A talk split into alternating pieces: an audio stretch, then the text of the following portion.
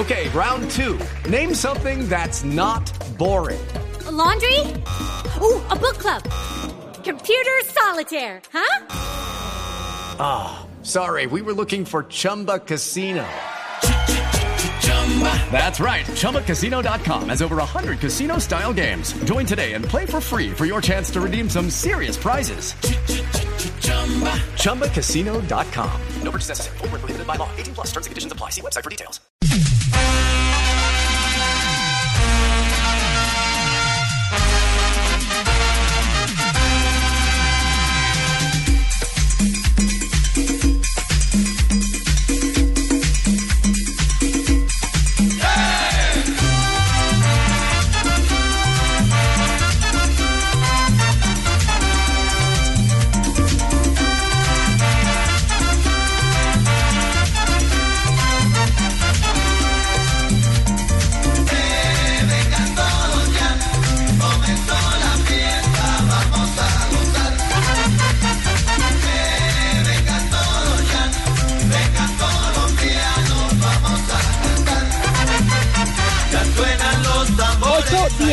Minutos de la noche, Colombia, Brasil, Ecuador, Perú, Venezuela, Argentina, Bolivia, Chile, Paraguay, Australia y Qatar. Esos son los equipos que participan en la Copa América 2020 que tiene Sebastián sede en Colombia, partidos en Bogotá, partido en Cali, partido en Barranquilla. Mejor dicho, usted, a los que no sabemos mucho de fútbol, por favor explíquenos qué es lo que acaban de sortear y cuáles son las fechas que tenemos que agendar. Hola, Vani, un saludo para todos los oyentes de Mesa Blue. Bueno, eh, digamos, empecemos porque la Colmebol quiere unificar el calendario con la UEFA. La UEFA es el ente que rige el fútbol en Europa. Entonces, quieren empezar a hacer la Copa América cada cuatro años en un año par. Entonces, por eso la gente se pregunta, pero si en el año 2019 tuvimos en Brasil Copa América, ¿por qué van a repetir en el 2020? Pues ese, ese cambio que quieren hacer de chip y de calendario con unificarlo con Europa y por eso se va a tener dos años seguidos este torneo. Por primera vez en la historia se va a hacer en dos países al mismo tiempo. Por supuesto, el tema geográfico eh, impide que se haga como regularmente se hace, que es tres grupos de cuatro. Esta vez se van a hacer dos hexagonales. Cada selección va a jugar cinco partidos. En el caso de Colombia serán 20 en total. Cada ciudad va a recibir cinco partidos. En Argentina son cinco ciudades. Cada una va a recibir cuatro compromisos. Se dividió por los del Cono Sur y los del Cono Norte. Entonces los del sur van a jugar en Argentina, en los eh, cinco estadios que tienen, que son el Monumental de Núñez, el Mario Alberto Kempes de Córdoba, el único de La Plata, el eh, Malvinas Argentinas en Mendoza y el de Santiago del Estero. Allí están Argentina, Paraguay, Uruguay, Chile y Bolivia, más Australia. Era uno de los invitados, ¿no? Australia. Sí, señora. Por primera vez eh, va a estar en, en la Copa América nunca un equipo, digamos, de territorio oceánico, a pesar de que ellos están ubicados allí. Eh, Australia para aumentar su nivel futbolístico le pidió hace ya varios años a la Confederación Asiática de, de, Fútbol que les permitiera jugar con los equipos de Asia y así ha estado clasificando a mundiales y ha participado en eh, las Copas Asiáticas de Naciones. Entonces Australia es la gran novedad en esta eh, Copa América, por lo menos en el lado sur. Y en el, acá? en el lado norte, Vanessa, estará Colombia liderando, Brasil, Ecuador, Perú, Venezuela y el invitado uno, que es Qatar, sede del Mundial 2022. En Colombia se va a jugar en Barranquilla, en el Estadio Metropolitano Roberto Meléndez, en Bogotá, en el Estadio Nemesio Camacho El Campín, en Cali, en el Pascual Guerrero y en Medellín, en el Estadio Atanasio Girardot. Bueno, pues vamos a tener. Ahí tenemos a Qatar, Vane, lo que usted me preguntaba. Sí, no, me emociona un montón que vamos a tener la selección catarí, que además es, bueno, es de otro mundo, es decir, es otra cultura distinta, además va a ser la sede del mundial. Todo eso es muy interesante. Venga, saludemos a Luis Fernando Suárez para que nos ayude también a comprender todo esto que está pasando. Luis Fernando fue futbolista, fue entrenador colombiano, jugó como defensa central, como volante de marca. Luis Fernando, buenas noches y bienvenido a Mesa Blue. Muy buenas noches, un saludo para todos ustedes. Bueno, usted que sabe tanto de fútbol, ¿Cómo ve a Colombia con esas elecciones que tiene que jugar? ¿Cómo ve la presencia de Qatar? ¿Cómo ve a Colombia en esta Copa América del año entrante? Bueno, yo creo que Colombia ha tenido cosas interesantes durante todo ese tiempo. La Copa América pasada en Brasil dio, creo que los, los mejores pincelazos de fútbol que ha podido mostrar Queiroz. Después, estas últimas fechas FIFA, me parece que un poco las lesiones no lo ha dejado mostrar. Eh, una, sobre todo en ataque, cosas importantes. Uno ve que de pronto esa Copa América que se presenta entre Colombia, eh, eh, en Colombia y en Argentina puede ayudar como a ya afincarse o a ser un poquito más fuertes en ese sentido. Estábamos de local, yo creo que eso puede dar una relativa confianza. Ojalá sea así, yo creo que lo más importante es que ya Queiroz conoce el grupo, conoce qué es lo que quiere, para dónde va. Bueno, desde marzo, cuando empieza las eliminatorias, pues ya debe tener eh, la base de jugadores y seguramente eh, la Copa América también le va a ayudar mucho a, reafirmarse en lo que él quiere, que en mucho, pues en determinado momento, y eso, en ese sentido eh, es complicado al principio, hablar de procesos es muy complicado, pero me parece que es necesario darle un compás de espera. Eh, profe Luis Fernando, un saludo. Eh, usted dice que Colombia o el profe Queiroz puede utilizar la Copa América también para seguir afianzando sus ideas pero Colombia tiene que ganar la Copa América, está obligado a ganar la Copa América. Así como está obligado Argentina, así como está obligado Brasil, así como casi siempre se le da ese, esa situación de ser protagonista a Uruguay. Hay veces en que dar ese paso es complicado por los equipos que vaya va uno a enfrentar. No, no es de ninguna manera fácil.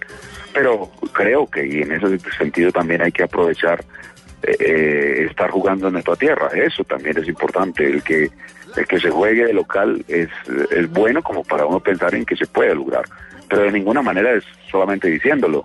Porque lo de Brasil ha sido bastante bueno. Bueno, ya tiene un técnico avesado que ya ha sido campeón de la Copa América como Tite. Eh, tiene muy buenos jugadores. Hoy Argentina lo ve evolucionando bien. Me parece que en ese sentido siempre uno pensará que lo de Argentina siempre va, uno a, considerarlo como importante, pero lo, lo último sobre todo ha sido bastante bueno porque salió de un, momento crítico complicado. Eh, Uruguay siempre tiene jugadores que aún uno los ve que están en un proceso de, recambio y sin embargo siempre juegan bien o siempre juegan de su, a su manera y, y siempre ganan que no es, no es solamente diciéndolo, es haciendo y haciendo muchas cosas. El estar de local puede ser una ventaja. Luis Fernando, usted conoce pues un montón el fútbol latinoamericano, usted conoce eh, cómo juega Ecuador, usted conoce perfectamente cómo juega el fútbol en este lado del mundo. Tal vez preguntarle por dónde acaba de terminar, cómo está Colombia frente a sus potenciales rivales, a Ecuador, por ejemplo, que usted lo conoce tanto. A ver, yo creo que Colombia está en, ese proceso de recambio también, y sobre todo en la zona de adelante. Atrás, yo creo que ya tiene más o menos eh, gente que aún siendo muy joven, mm, porque los defensas centrales, por ejemplo, son muy jóvenes, ya tienen un mundial encima cada uno, de ellos dos. Eh, entonces creo que la parte de atrás está como bien, me parece que es necesario por esa situación del tiempo de que haya algún cambio en la parte de, adelante y en ese sentido es mucho más complicado porque la zona ofensiva es difícil, aunque, y eso es una ventaja para nosotros, hay muy buenos delanteros, sobre todo centros delanteros. Está uno, pues uno nunca puede dejar de la Falcao, pero está Don Zapata, está Morelos, está Muriel, está mm, Roger Martínez incluso, o sea que me parece que hay una buena cantidad como para pensar al menos en la posición de centro delantero tenemos muy buena cantidad. Después la evolución en la zona de mitad es donde nosotros tendremos que buscar eh, el mejor James, por ejemplo, el mejor Quintero, ojalá se pueda dar ahora por el momento, desgraciadamente no se puede tener por tanta lesión. Pero lo mismo ocurre, por ejemplo, con Ecuador. Ecuador tiene eh, problemas en eso, todavía muchos más, porque creo que ya su, su mejor época pasó dentro de los que ya se conocían que estuvieron en mundiales pasados, ahora está renovándose, tiene una muy buena camada de gente joven que incluso fueron en, un mundial, en una final de un mundial juvenil, o sea que futuro tienen, de pronto no sabemos el presente. El mismo caso de Chile también se da como que Reinaldo tiene que hacer algunos cambios. Uruguay también lo tiene que hacer. Los que más están fortalecidos, que no tienen que hacer tantos cambios, de pronto para mí son Brasil y Argentina, y eso es una mala noticia para nosotros. O sea que más o menos en eso estamos. Lo demás, Venezuela siempre va a ser una, una sorpresa. Eh, todavía siempre estamos diciendo de que Venezuela va a, va a ser el, el próximo, el próximo, el próximo, pero todavía eh, no lo ha hecho y eso pues lógicamente se quedará eso como un interrogante. Bolivia todavía me parece que sigue siendo el más pobre eh, eh, de, Sudamérica. Y en todo en todo lo demás por ejemplo eh, Qatar y Australia pues vendrán a ser protagonistas dentro de lo que ellos pueden hacer. Pero me parece que lo más importante es lo que se presente con, con los sudamericanos. También Fernando, ¿por, qué, ¿por qué dice que el hecho de que Brasil y que Argentina sean tan estables necesiten tantos cambios, es una ventaja para ellos y una desventaja para equipos como Colombia. Argentina, ¿cómo está? Porque Argentina, Messi es una sorpresa siempre, ¿no? Bueno, a ver, eh, Brasil, eh, pues este, esto está repetido porque usted no, eh, el año pasado fue Copa América, hace seis meses, también hubo una en el 2018, otra en el 2017. Esto está muy, ojalá que todo esto termine, porque una vez como yo creo que pone un poquito de seriedad también a la Copa América. Ojalá que esto se dé de verdad cuatro años, como decían ustedes al principio.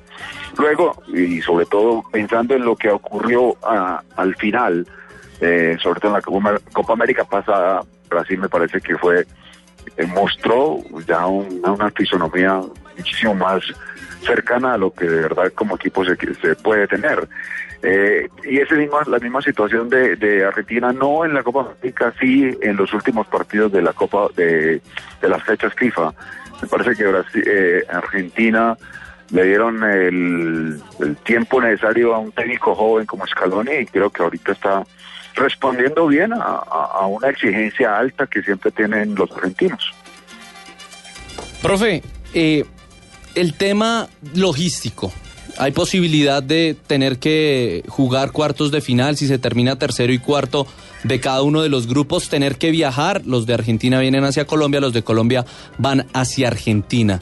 Eh, usted como entrenador, ese tema, ¿cómo se puede manejar? Pasar del calor, si han jugado en Barranquilla, a ir a, al invierno del sur del continente.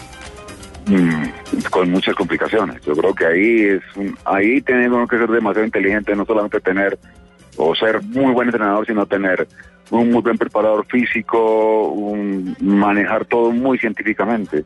Porque es que usted menciona esa situación de, de, viajar de Colombia a, a, Argentina, que de pronto es la más dramático, pero si usted se da cuenta, eh, Colombia va a jugar, por ser muy generoso y muy democrático, va a jugar eh, en la altura de Bogotá, eh, también eh, en, en, Barranquilla, va a jugar en Medellín, va a jugar en Cali, y todo eso, pues sí, muy bueno, la gente que, que vaya, que goce la selección, pero también eso es una desventaja, porque también pierdes tiempo en los viajes, pierdes un, estás jugando en diferentes climas, no solamente, como usted bien dice, la diferencia de dos países, sino también, sobre todo nosotros, en el caso específico de Colombia, que nosotros tenemos un montón de climas totalmente diferentes, que es muy lindo para pasear, pero es muy complicado para nosotros como entrenadores y como jugadores. Oh, y pasa uno de un invierno austral, ¿no? Porque Argentina en junio va a estar en invierno al calor barranquillero, por ejemplo, o a la altura del mar en Buenos Aires, a los 2.600 metros bajo el nivel del mar en Colombia. Mm, totalmente cierto, y es, es, bueno, es la situación que, bueno, que creo que en determinado momento, como prueba, como una situación que se puede dar que eh, para hacer cosas que puedan llamar la atención, eh, pues a la gente le puede gustar. Pero si se escogen, primero no deberían de escoger, de escoger dos países como sede. Nosotros somos diez, solamente diez países, para hacer dos, dos países y sobre todo que sean tan lejanos. Eh, estamos eh, de punta a punta. podría haber escogido, no sé, algo más cercano, o sea, algo Colombia-Ecuador, o Argentina y Chile, o Argentina y Uruguay. Pero no, me parece que es demasiado generoso todo esto y, y eso a veces va en contra de lo que futbolísticamente se puede hacer. es lindo, Profe. ¿verdad? La gente lo puede disfrutar, pero me parece que no es tan... Para la, para la parte deportiva puede ser una, una cosa que vaya en contra. No, es que además Argentina es al otro lado, es decir, es lejísimos de verdad. Si fuera Ecuador uno diría, bueno, es que es aquí al lado, pero son seis horas de vuelo, ¿no? No es que sea, pues ni siquiera una, dos, tres horas. Es, recuérdenos por qué escogieron esto así.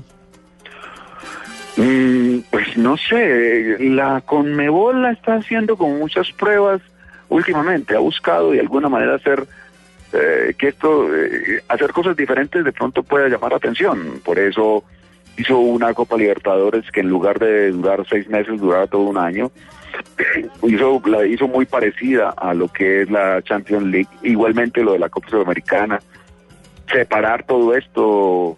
Antes, por ejemplo, había equipos que jugaban en un año la Copa Sudamericana y la Copa Libertadores, no como se da ahora que hay una clasificación por allí diferente, en fin. Entonces se está tratando de hacer cosas nuevas. Eh, pero hay veces en que eso en contra de muchas cosas. El torneo, los torneos que son cortos, los torneos que son demasiado seguidos, en lugar de ser buenos, de pronto hasta cansan.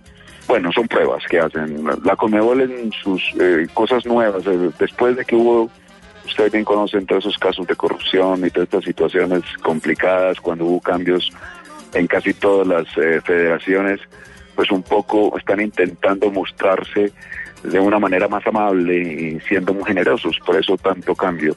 A veces, ojalá que este dé alguna alguna situación positiva para el, para el fútbol, que me, me parece que es medio complicado. Profe, el debut de la selección Colombia va a ser contra Ecuador. Es el primer partido 13 de junio en el estadio Nemesio Camacho Campín en Bogotá. ¿Qué podemos esperar de ese partido? Porque usted conoce muy bien a la selección de Ecuador. Usted fue técnico de Ecuador y estuvo con ellos en el Mundial de Alemania. Mm, Bueno, yo conozco los ecuatorianos más o menos como juegan, pero no estos. Estos son muy nuevos todos. Esa es la de pronto la ventaja que pueden tener, la que, la que puede tener Colombia, porque Colombia tiene un poquitico de mucha más experiencia. Este, este Ecuador va a ser un equipo muy nuevo, va a tener dos o tres jugadores de pronto de alguna experiencia, de algún recorrido, pero los demás van a ser jugadores que están casi probándose por primera vez. Eso es una ventaja para nosotros. Después, de pronto puede haber una incluso desventaja para Colombia, es que nosotros los ecuatorianos están hoy, si van a traer un equipo que no es muy del, no es muy internacional, de pronto pueden estar más acostumbrados a la altura que los mismos colombianos, o sea, porque ellos, mm, pues, eh, hay mucha gente que vive en Quito y esa altura, pues, lógicamente es compatible con Bogotá. En cambio, los que podrían jugar por Colombia, me parece que no están muy acostumbrados a la altura. En esta Copa América vamos a tener también el bar. ¿Le gusta el bar? Me parece que hace más justo el fútbol. Hay veces en que se tendría que ser más eh, ligero para tomar decisiones, pero en mucho me parece que es, es- bueno y necesario. Yo creo que uno no se puede quedar anquilosado. El fútbol es uno de los deportes eh, que de pronto eh, menos desarrollado está, busca hacerlo más, eh, lo más conservador posible. Y creo que eh, para, para lo que se tiene hoy de medios, me parece que es necesario y me parece que estábamos en mora de, de- hacerlo. Afortunadamente eso eh, ya se está logrando. Pero ojalá que sea las decisiones no sean mm, tan pensadas como lo están, se está haciendo ahora en estos bancos de prueba que se están haciendo últimamente. Profe, ¿usted se hubiera ahorrado el... eh, o, o mejor, le hago la pregunta por este lado. ¿El nivel futbolístico puede bajar de que seis equipos en cada grupo clasifican cuatro? No, no, yo lo que pienso yo es que eh, de pronto, eh, no sé cuánto, eh, porque no, no estoy muy seguro de las fechas, los tiempos de recuperación, es lo más difícil. Eh, hay una situación que siempre se ha dado para uno como entrenador de unas selecciones a mitad de año, sobre todo todos los que juegan en Europa, llegan con, bueno, para decirlo coloquialmente, como un chupo, todos totalmente cansados, eh, con algunas situaciones de, de, haber, dado, haber dado todo en, un, en una ligas, las ligas fuertes que se hacen en Europa. Eh, y hay veces en que uno, para llegar nuevamente a, a trabajarlos es complicado, o sea que uno tiene que ser muy específico y de, y las, y de muchas calidades los entrenamientos, básicamente es eso. Ahí es donde está de pronto la clave en esto y sobre todo entre partidos de qué manera uno puede debe entrenar con ellos. Ahí es donde está la clave. Puede ser la concentración de la selección Colombia dónde se concentraría en Cali en Medellín en Barranquilla y, eso, depende de qué esa, esa decisión dependería de qué bueno no sé cómo lo estarán intentando hacer. Hay veces por ejemplo en unas Copas Américas que se, han, que se han hecho en Estados Unidos o unas eh, o en algunas situaciones, por ejemplo, que yo he tenido en Centroamérica, normalmente si se dan, eh, se, no se concentra uno totalmente en una ciudad y de ahí sale, como se hace de pronto en un mundial, sino que incluso lo que podrían hacer es tener lugares de concentración, por ejemplo, Cali en primer partido de, de Colombia es en Bogotá, pues tendrá una sede allí, pero después el próximo partido ya viajará con todo su, su parafernalia a donde tenga que viajar. Si tiene que viajar a Medellín, tendrá un lugar para donde concentrarse. Esa es una eh, pregunta bien difícil de hacer y de que la tendría que estar pensando muy bien el técnico, porque cuando estamos hablando de, recuperación, un viaje es muy cansador. Eh, si uno en lugar de, de, un viaje tiene dos, cuando va a un lugar, por ejemplo, si estás concentrado en Bogotá, juegas en Medellín, vuelves a Bogotá y después vuelves a Barranquilla, en fin, todo eso hay que medirlo bien. Es muy además eso debe ser una logística súper complicada, ¿no? Con un montón de gente. ¿Cuánta gente se mueve, eh, además de los titulares, los suplentes, cuánta gente se mueve en una concentración de una ciudad a otra? Todos, muchísimas. Un equipo de fútbol fácilmente tiene 23 jugadores que son los que normalmente se inscriben. El cuerpo técnico, pues hay un mínimo, por ahí de 4 o 5. Hay, hay países que tienen 10, 12 eh, personas que están metidas en el cuerpo técnico, después están los utileros, en fin, delegados, o sea que más o menos entre 40 o 50 personas pueden estar en, un equipo, en una delegación de, de un país. Ahora, esto tiene algo muy, muy interesante y es que el fútbol termina uniendo a los colombianos y hemos visto, ¿no? Que independientemente de las vicisitudes que tenemos, de lo que sea, aquí hay un oyente que me dice, Bogotá es a 2.600 metros más cerca de las estrellas. Sí, yo dije que estaba bajo el nivel del mar, al contrario. Eh, es interesante lo que le pasa, ¿no? Se vigoriza la economía, también tiene un asunto ahí como moral, emocional, con toda eh, la gente, con la fanática. Entonces eso también tiene su componente positivo que no termina quedándose solo en una ciudad, con todo y el tema de la altura y el clima, ¿no? Claro que sí, no, muchísimas. De pronto uno se queda solamente en la en la noticia mala y, y pronto lo que más en este sentido yo lo estoy hablando desde el punto de vista de entrenador y lo estoy viendo como en la parte de cómo se puede manejar la logística, pero para la gente que es la que disfruta, la que más está metido en esta situación de, de gozarse una Copa América, pues el, el que haya posibilidades de ver a Colombia en todo el país, pues lógicamente es una muy buena noticia. Se puede manejar de una muy buena manera, muy seguramente eh, pues nuestros gobernantes aprovecharán como para que esto se dé una muy buena cara, una cara amable y que Colombia pues en realidad fácilmente lo puede hacer, o sea que se puede disfrutar de muchas maneras, pero sí hay que tener, el problema mayor siempre va a ser de, qué manera uno como entrenador y los jugadores cómo pueden responder a siempre a tan altas exigencias con, los problemas que hemos enumerado, ¿no? ¿Colombia tiene la infraestructura para recibir, para eh, manejar una Copa América?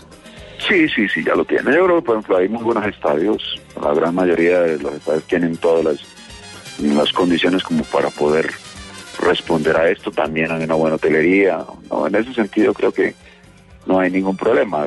Eh, eh, creo que lo más importante es que la logística existe, la infraestructura creo que no, no genera, generará ningún problema. profe, el, presidente de la Conmebol, Alejandro Domínguez, decía hace minutos que en el 2022 la Copa del Mundo debe volver a Sudamérica. Eh, ¿Qué tan alto está el nivel del fútbol suramericano para lograr eh, hacer esto realidad y que en el 2022 la Copa del Mundo vuelva a Suramérica? Mm, bueno, yo, 2022 es Qatar, creo. De pronto pues, tendría que ser un poquitico más lejos, por allá en el 2030, que se pueda, que se está buscando la manera de que hayan tres países sudamericanos que quieren hacer el mundial eh, para celebrar incluso los 100 años de, de, los mundiales de fútbol. Usted me recuerda que en 1930 empezó esto en, en Uruguay. Eh, entonces de pronto se quiere hacer allí.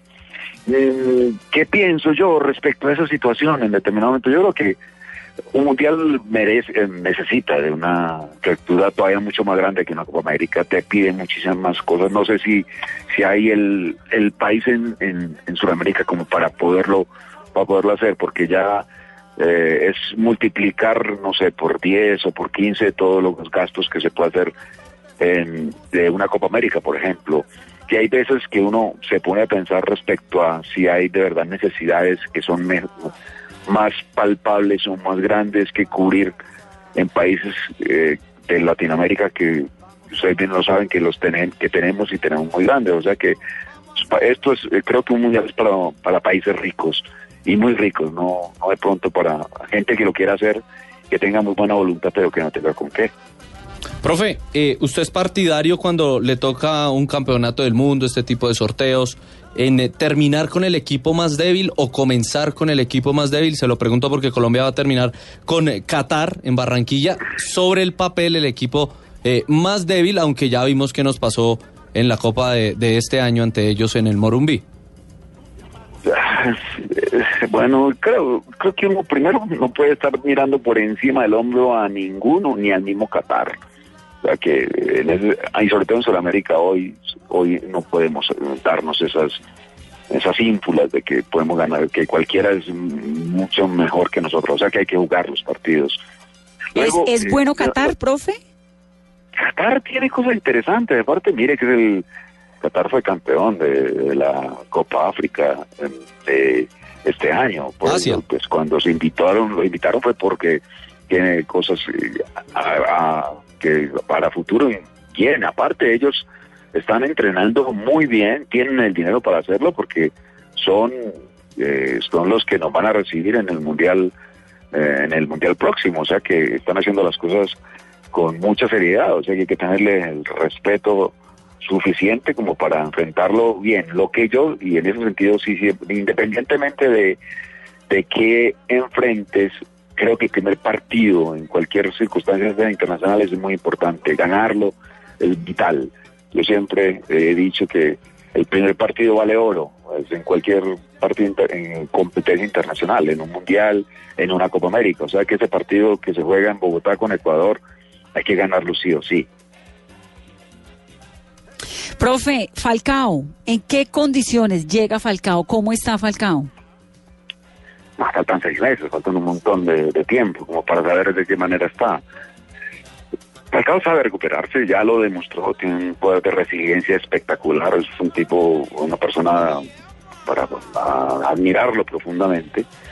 Mm, la cuestión es que la buena noticia es que no solamente puede estar Falcao, sino que puede estar Dubán Zapata y creo que ahí también es bueno, porque Dubán es alguien que te muestra ya, está en una edad dulce, tiene 28, 29 años, si mal no estoy. Eh, tenemos gente que también haber en el puesto sin problemas como Morelos, como Muriel, como Martínez. O sea que en eso yo creo que lo importante de, de, personas como por ejemplo Falcao, es más lo que representa dentro de lo que es el grupo y de pronto sin necesidad de estar siendo el protagonista mayor. Creo que es lo más importante hoy de Colombia, sobre todo en una posición de centro delantero.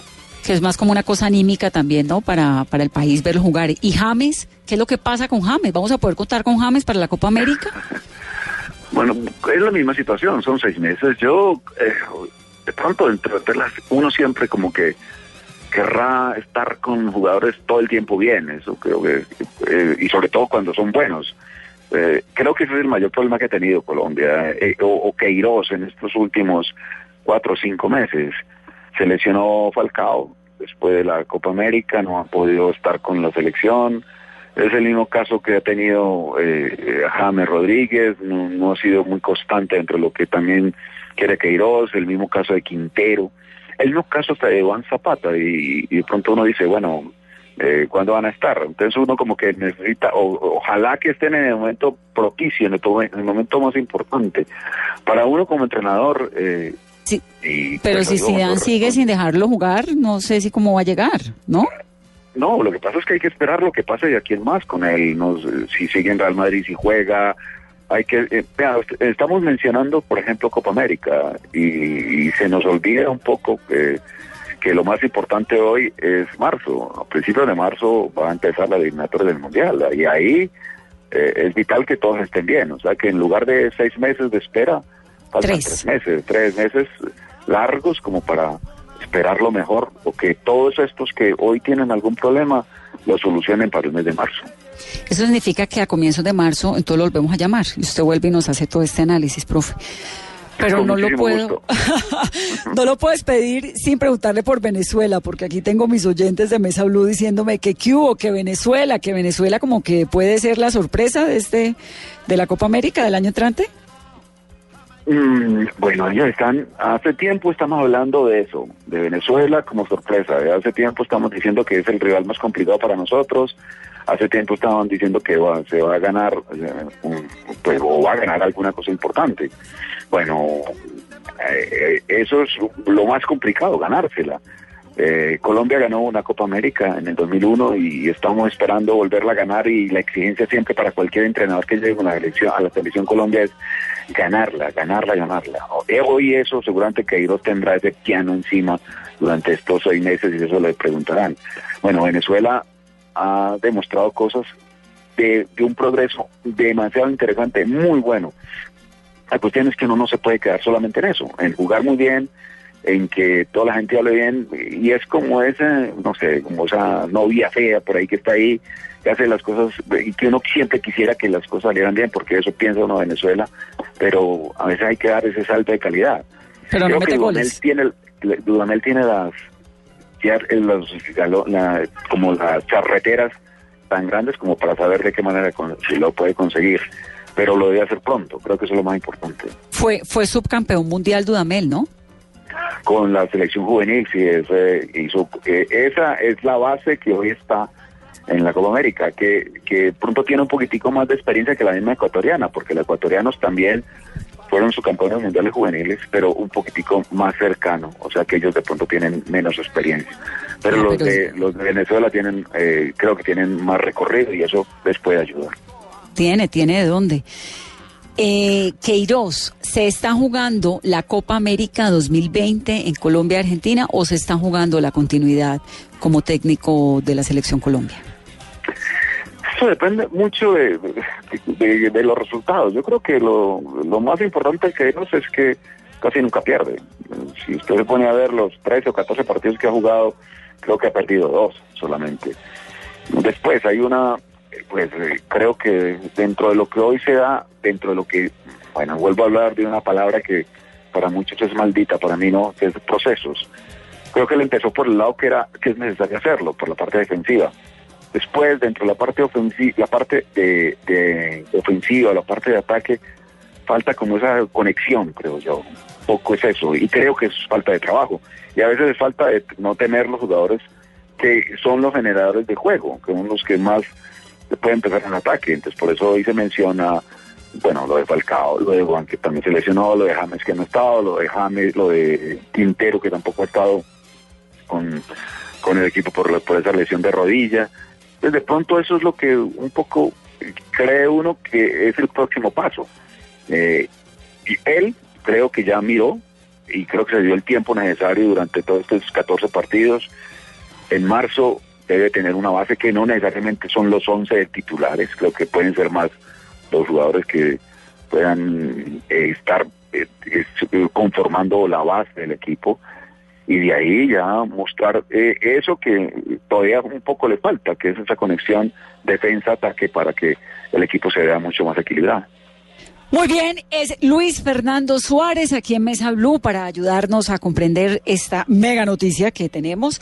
Copa América en Colombia, el año entrante, Colombia, Brasil, Ecuador, Perú, Venezuela y Qatar en territorio colombiano. Yo no puedo despedirlo sin preguntarle, profe, por el partido del fin de semana, que ya no sé Seba, si es el sábado o el domingo, al fin quedó eso, la, la final del Junior, tu papá con mi Ameriquita del Cali. Eso es sábado 4 de la tarde, Vanessa. Sí, para que podamos prender las velitas y todo eso, ¿no? Sí, señora. Y, y de una vez, profe, ¿cómo ve a la Ameriquita? A ver, yo creo que, a ver, esto es muy dentro de lo que uno siempre ha pensado que en el fútbol, pues obviamente el que mm, puede conseguir la victoria es el que mejor tenga generación de juego en la mitad de la cancha. Para mí es vital. Eh, ventajas en los dos, eh, mm, yo creo que, bueno, primero, a mí me gustan los dos, eh, la generación de juego de los dos equipos. Mm, Junior tiene algo que es bueno hoy, que es un buen visitante. Tiene mejoró mucho defensivamente, es un equipo que no le hacen muchos goles y siempre va a tener una fortaleza en, la zona de ataque. Eh, no tenía tanto al principio del semestre, mejoró mucho al final y eso lo hace fuerte y tiene algo que es bueno para ellos, que tienen más experiencia con, contra gente muy joven del América. Eso me parece que de pronto puede hacer alguna ventaja para Junior. Después, eh, eh, América está jugando muy bien, tiene una, una, muy buena propuesta futbolística, es muy rápido, llega en esa generación de juego de pronto es mucho más rápido para llegar a algo contrario eh, que el mismo Junior, tiene esa ventaja de ser local que también hay que tenerle en cuenta. O sea que hay ventaja tanto de uno, eh, de, de para unas cosas como del América para otras. Se me antoja muy, muy del, muy, muy parejo lo de después, y ahí es donde está la clave en esto, eh, es la parte mental. Eh, en esto es quién pega primero, de qué manera responde el otro, de que si es capaz de responder o no. Me parece que en ese sentido, pues siempre hay que estar pensando en eso. El momento del jugador jugando finales eh, es el vital, lo que es, sepa, como sepa manejar un partido es el que te da para ganar o perder un encuentro. Profe, eh, lo vamos a tener pronto en la raya.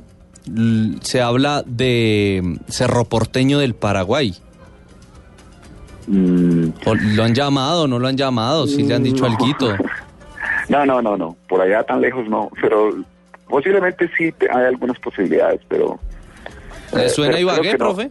Pero no, no, creo en Colombia va a ser complicado, no va a ser fácil. O sea que más es Sí, estoy, estoy pensado lógicamente en, trabajar, ya estoy, ya está muy largo el descanso, ya, ya está suficiente, o sea que lo más probable es que, ojalá que se dé, que pueda hacerlo el próximo año, pero lo más probable también es que sea fuera del país. ¿En una selección o en un club? Dejémoslo así, porque todavía estamos en conversaciones, esperemos a ver que sea lo mejor. Pues, profe, muchas gracias por estar aquí en Mesa Blue, en este programa. Qué gusto que nos da oírlo.